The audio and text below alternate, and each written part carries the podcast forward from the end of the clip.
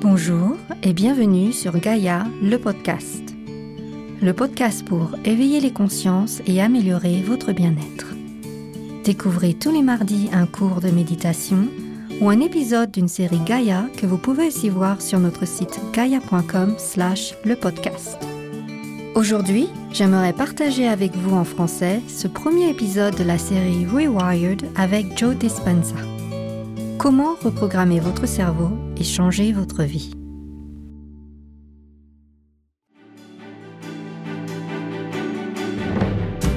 Ce que j'aime à propos de l'étude du cerveau dans notre biologie, c'est que je peux présenter mes dernières découvertes sur ce qui est humainement possible à des milliers de personnes dans le monde entier. J'ai appris que nous n'étions pas destinés à agir de la même façon toute notre vie et que nous n'étions pas condamnés par nos gènes. En vérité, nous sommes doués pour le changement. Depuis 31 ans en tant que médecin, conférencier, auteur et chercheur, je ne parle pas seulement de ce qui est possible. Je présente aussi les dernières données qui étayent mon travail. La façon dont nos pensées influent sur notre cerveau, notre corps et notre vie. Il s'agit d'une époque où le savoir n'est pas suffisant et où le savoir-faire est important. Je suis Joe Dispenza et je vais te montrer comment reprogrammer ton cerveau.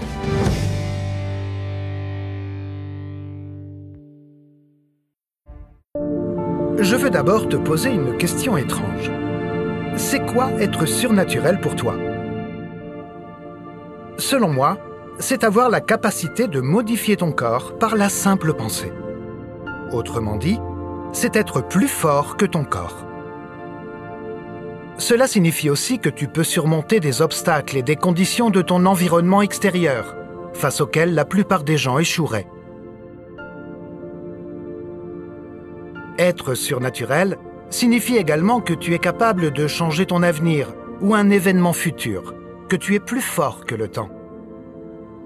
Mais est-ce seulement réservé aux vieux yogistes, aux maîtres spirituels et aux super-héros? S'agit-il d'un mythe ou y a-t-il une preuve médicale que chaque être humain est capable de se guérir lui-même et dans un sens de devenir surnaturel?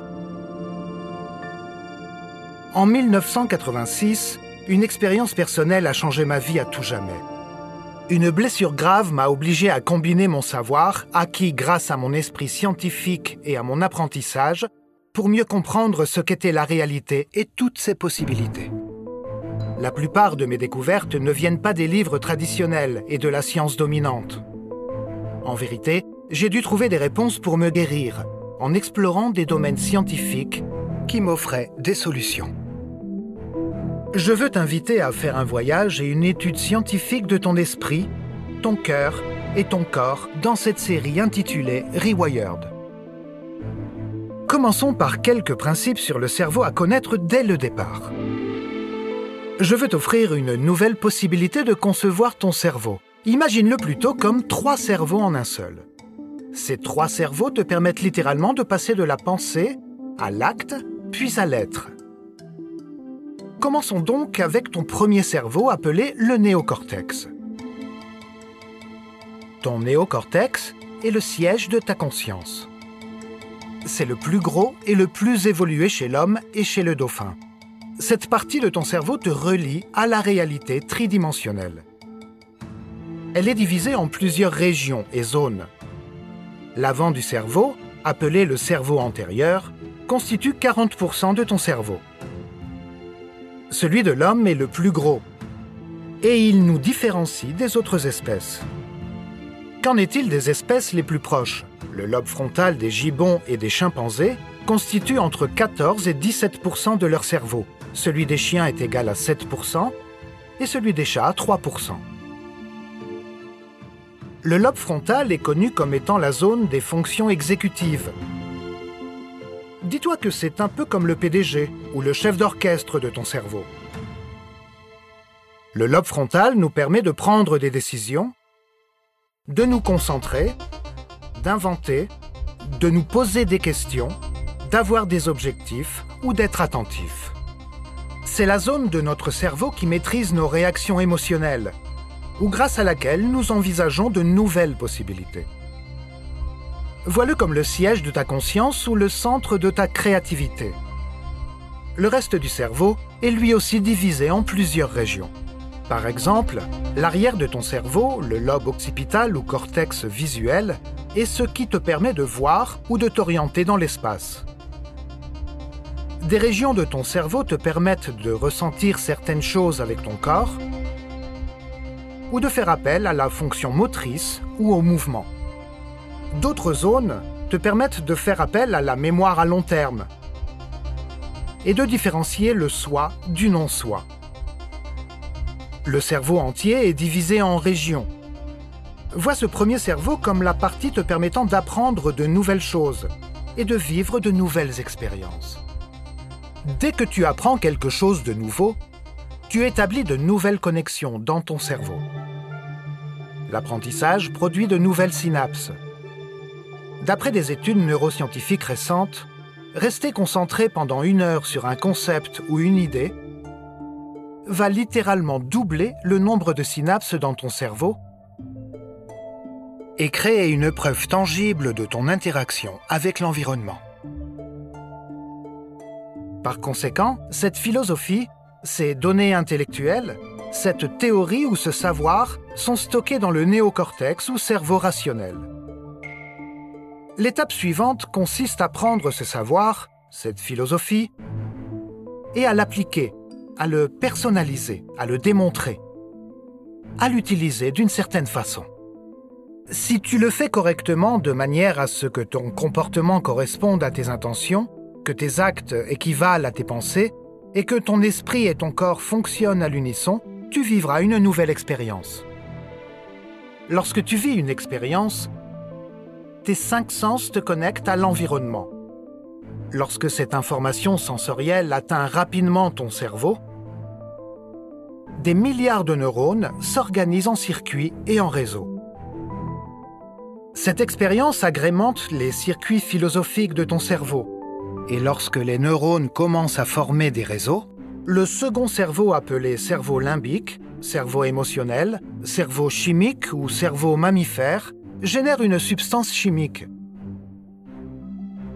C'est ce qu'on appelle un sentiment ou une émotion.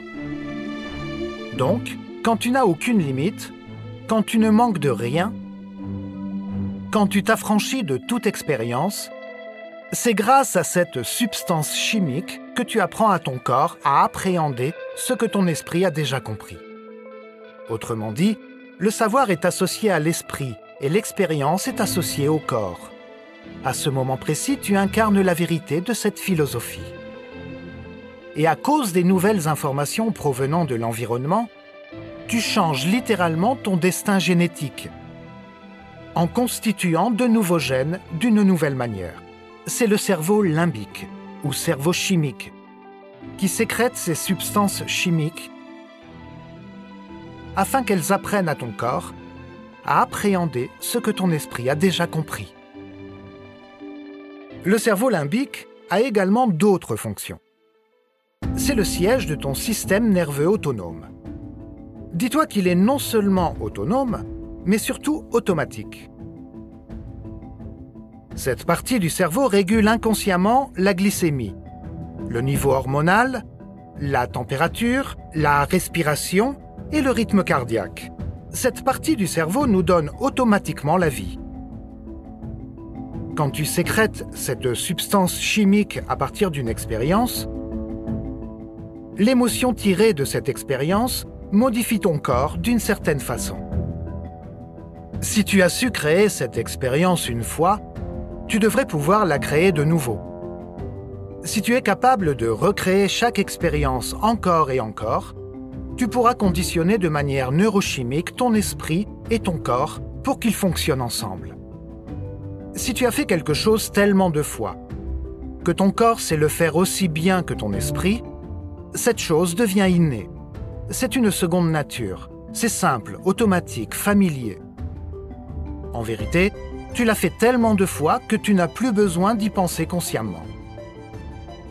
Ça devient alors un programme inconscient. Tu sais que tu le fais, mais tu ignores comment tu sais le faire. On peut alors dire que tu développes une aptitude ou une habitude. Autrement dit, tu maîtrises cette philosophie et tu adoptes une nouvelle façon d'être. En le faisant convenablement, encore et encore, tu actives ton troisième cerveau ou cervelet. Cette partie du cerveau te permet de développer ce que nous appelons la mémoire implicite ou mémoire non déclarative. Cela concerne les choses que tu as faites tellement de fois que tu n'y penses plus consciemment. C'est ce que tu es. Notre travail est donc de partir du savoir pour aller vers l'expérience, puis vers la sagesse. Aller de l'esprit au corps, puis du corps à l'âme. L'apprendre d'abord avec ta tête, puis l'appliquer avec tes mains pour le connaître par cœur. Et je peux t'assurer que des gens ordinaires dans le monde accomplissent l'extraordinaire en appliquant cette formule. Ils guérissent eux-mêmes de maladies presque mortelles. Ils guérissent du cancer. Ils soignent des blessures de l'enfance. Ils trouvent un nouveau travail, une nouvelle opportunité. Ils vivent des expériences mystiques qui vont au-delà du langage et ils sont exactement comme toi. Parlons des différentes façons dont le cerveau fonctionne. Premièrement, nous avons tous entendu que si l'on perdait un certain nombre de neurones dans le cerveau, ces neurones ne reviendraient jamais. Mais il y a un nouveau domaine scientifique, la neurogénèse, qui signifie littéralement la croissance des nouveaux neurones. Et nous avons découvert que lorsque des gens apprennent de nouvelles choses et vivent de nouvelles expériences, non seulement de nouvelles synapses peuvent se développer dans leur cerveau, mais de nouveaux neurones peuvent également naître suite à ces expériences et à cet apprentissage. Nous avons même découvert qu'au bout de quatre jours, nous activons le gène qui entraîne ce changement. Selon les études effectuées au début des années 1900, aucun neurone ne peut se développer dans le cerveau. Mais elles observaient le comportement de rongeurs dans un environnement non changeant si les rongeurs se trouvent dans un environnement non changeant, qu'il n'y a pas de nouvelles stimulations, pas de nouvelles activités et pas de nouvelles expériences, alors leur cerveau n'évoluera pas. Mais parlons de toi maintenant. Admettons que tu aies les mêmes pensées chaque jour. Pour la plupart des gens, entre 80% et 90% de leurs pensées sont les mêmes que celles de la veille. Dans ta biologie, ton circuit neuronal, ta neurochimie, tes hormones, voire ton expression génétique, équivalent à tes pensées, à tes actes et à ton ressenti. Autrement dit, rien ne change dans ton corps si tu ne changes pas. Cela nous amène à la question suivante. Est-il possible que de nouvelles pensées qui nous font faire de nouveaux choix, adopter de nouveaux comportements, vivre de nouvelles expériences, ressentir de nouvelles émotions et nous inspirer de nouvelles pensées modifie notre biologie? Dans ce cas, verrait-on des changements significatifs aussi bien dans notre cerveau que dans notre corps? D'après nos études, lorsque tu changes, tout change autour de toi. Deuxièmement, j'aimerais te parler du concept de la cohérence. Dis-toi que la cohérence est comme un rythme, un ordre ou une synchronisation. Les gens sont influencés au quotidien par les hormones liées au stress. Pour la plupart, ils sont influencés par ces hormones durant 70% du temps. Et quand ta vie est régie par le stress, elle se résume à survivre.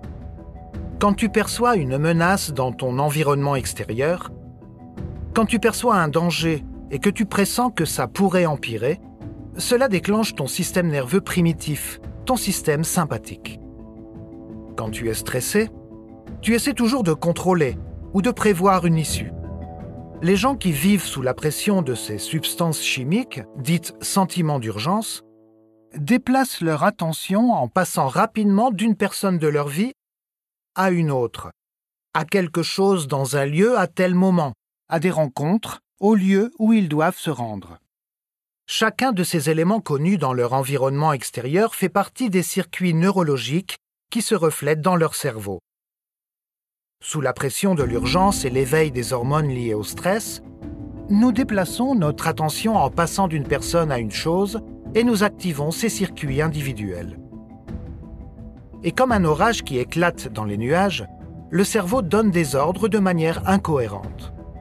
Quand ton cerveau est incohérent, tu deviens incohérent. Quand le cerveau ne fonctionne pas bien, il en est de même pour toi. C'est dans cet état que le cerveau fonctionne comme une maison divisée en son sein. Les différentes parties du cerveau ne sont plus synchronisées. Une formule a été trouvée pour apprendre aux gens à rendre leur cerveau plus cohérent et plus ordonné. Quand ils l'appliquent correctement, sans avoir recours à des drogues, des médicaments ou un traitement externe, s'ils s'entraînent à appliquer cette formule, leur cerveau fonctionne bien mieux. Quand ton cerveau fonctionne bien, tu perçois le monde bien différemment. La cohérence, c'est quand le cerveau harmonise les différents groupes de neurones qui étaient auparavant subdivisés. Soudain, l'avant de ton cerveau résonne et oscille avec l'arrière du cerveau. Le côté droit du cerveau est synchronisé avec le côté gauche. Puis, le cerveau fonctionne de manière globale. Ce qui est synchronisé dans le cerveau y est connecté. Et soudain, tu as l'impression d'être plus entier. Si, au contraire, une personne vit sous l'influence des hormones liées au stress, si l'on ne peut que survivre, le système nerveux primitif ne veut accomplir que trois choses. Courir, se battre ou se cacher. Selon les mœurs sociales, on ne doit ni se battre, ni courir, ni se cacher. La plupart du temps, les gens appuient alors sur l'accélérateur, car leur système d'urgence leur dit d'agir. Et ce, qu'ils soient en réunion, dans la voiture avec leurs enfants ou au téléphone avec quelqu'un. Ce sont ces hormones liées au stress qui font que leur cœur bat la chamade, car le sang doit circuler au maximum dans cet état-là. Mais tu appuies sur l'accélérateur et sur le frein en même temps, poussant le cœur à fonctionner de manière incohérente. Et quand il fonctionne de manière incohérente, tu n'as plus confiance en toi. Puis soudain, le cœur envoie des messages tout à fait incohérents au cerveau. Et la personne tombe malade ou devient déséquilibrée.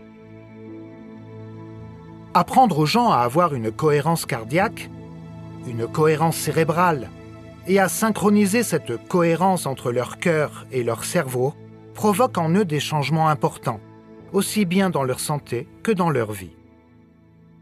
Par le même moyen, quand tu crées une cohérence cérébrale et cardiaque, le cerveau reçoit plus d'énergie.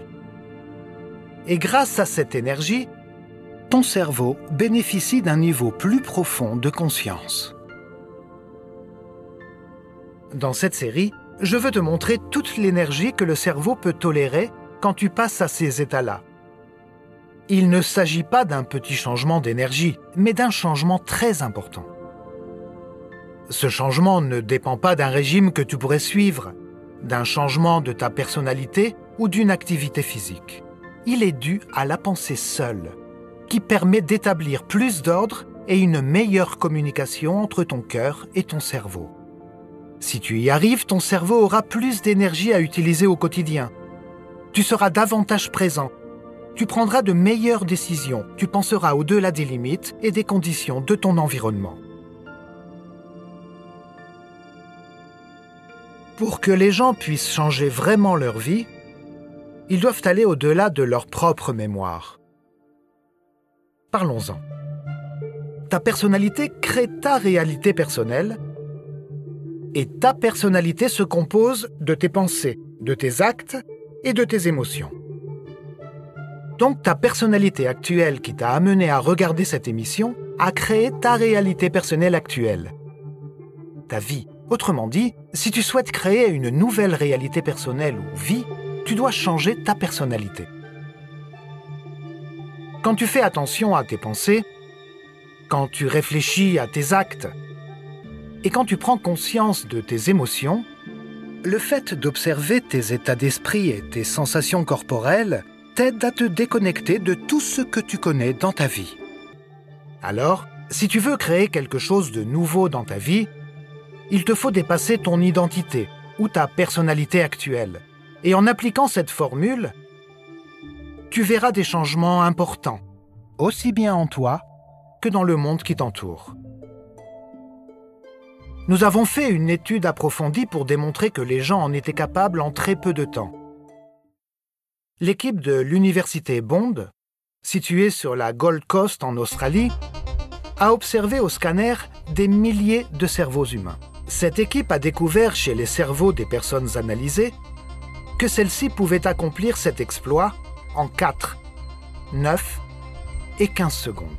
Autrement dit, ces personnes ont développé la capacité d'aller au-delà de leur esprit d'analyse et de leur personnalité dans le but de créer quelque chose de nouveau. Des analyses ont été aussi effectuées pour démontrer que 80% des gens observés ont subi un changement positif de l'ordre de 90% dans leur cerveau, rien qu'en appliquant cette formule. Je peux également t'affirmer, grâce à l'étude des cerveaux durant l'étape de changement et de transformation, que si tu analyses ton existence alors que tu ressens une émotion perturbatrice, ton cerveau empirera à tous les coups. Pense-y donc. Les émotions relèvent du passé. Elles sont la conséquence des expériences passées. Et si tu vis ton existence à partir d'une émotion familière, et que celle-ci est contrôlée par les hormones liées au stress, tant que tu penses avec cette émotion, on peut dire que tu penses au passé. La solution à tes problèmes est donc de ne pas penser avec cette émotion. Il s'agit de te surpasser et de surpasser cette émotion. Si tu y parviens, tu peux aller au-delà de ton passé et cesser de voir ton avenir ou ce que tu es à travers le passé. En contrepartie, tu vois des possibilités que tu n'avais jamais vues auparavant. Ainsi, apprendre aux gens à se surpasser, leur apprendre à abandonner les processus d'analyse classique du changement et leur proposer une nouvelle façon de le faire peut provoquer des changements significatifs dans leur vie. Autrement dit, il te faudra du temps pour changer ta propre personnalité. Il faut du temps à l'ego pour évoluer. Il faut du temps au subconscient ou à une habitude pour changer. Mais la formule enseignée aux gens pour les aider à se surpasser leur permet de devenir si conscients qu'ils ne sont plus immergés dans leur personnalité. Ils sont quelqu'un d'autre. C'est la première étape du changement. Comment cette information peut-elle modifier notre manière de voir le monde quand nous passons de la pensée à l'acte, puis à l'être? Je peux t'affirmer que lorsque les gens assimilent la bonne information et qu'on mélange un peu de physique quantique avec un peu de neurosciences, un peu de psychoneuroimmunologie et un peu d'épigénétique, toutes ces sciences nous offrent des solutions. Quand les gens assimilent l'information, et qu'ils peuvent l'expliquer aux autres, ils commencent à mettre en place un système neurologique dans leur cerveau afin de se préparer en vue d'une expérience. Ils font fonctionner leur cerveau avec de nouvelles séquences, de nouveaux circuits et de nouvelles combinaisons. Quand ton cerveau fonctionne différemment, tu changes d'état d'esprit. Plus les gens comprennent ce qu'ils font et pourquoi ils le font, mieux ils comprennent comment ils le font. L'antithèse est vraie, elle aussi. Si tu ne peux pas expliquer cette information, c'est que ton cerveau ne l'a pas assimilée. Ainsi, l'objectif de ce processus d'explication, quand de nouveaux points s'ajoutent à la complexité tridimensionnelle de notre matière grise, est que nous le faisons pour mettre en place ce circuit, pour ne laisser aucune place aux suppositions, aucune place aux superstitions, aucune place aux dogmes. Quand les gens comprennent exactement ce qu'ils font et pourquoi, et qu'ils donnent plus de sens à cette tâche, ils y mettent plus d'intention et obtiennent de meilleurs résultats. Il faut que les gens comprennent cette information grâce à une compréhension théorique provenant de leur néocortex en activité. Il s'agit de mettre en place ces conditions dans leur environnement, en leur donnant les bonnes consignes, pour qu'ils associent leur comportement à leurs intentions et leurs actions à leurs pensées. Une fois que leur esprit et leur corps ne feront plus qu'un, ils se transforment en quelque sorte. Quel est l'effet secondaire de ce processus? Des gens ordinaires, partout dans le monde, accomplissent l'extraordinaire. On peut dire qu'ils deviennent des êtres surnaturels. Je te parle de guérir d'une maladie chronique, du cancer, du diabète, de la maladie de Parkinson, du lupus, de traumatismes médulaires, de traumatismes cérébraux, d'anxiété, de dépression, voire même de maladies génétiques rares que la science médicale n'a pas su guérir. Une fois cet objectif atteint, ils reviennent dans leur existence en étant surnaturels. Qu'est-ce que cela signifie? Qu'ils sont plus forts que leur corps et que les conditions de leur environnement. À présent, ils sont dans une nouvelle ligne temporelle. Par conséquent, non seulement ils changent, mais leur vie change également. Je suis Joe Dispenza pour la série Rewired. Découvrez toute la série Rewired avec Joe Dispenza sur notre site gaia.com slash le podcast. Profitez de notre offre, 7 jours offerts pour retrouver aussi tous nos experts comme Bruce Lipton et Greg Braden. Rendez-vous mardi prochain pour une méditation à faire chez vous sur Gaia, le podcast.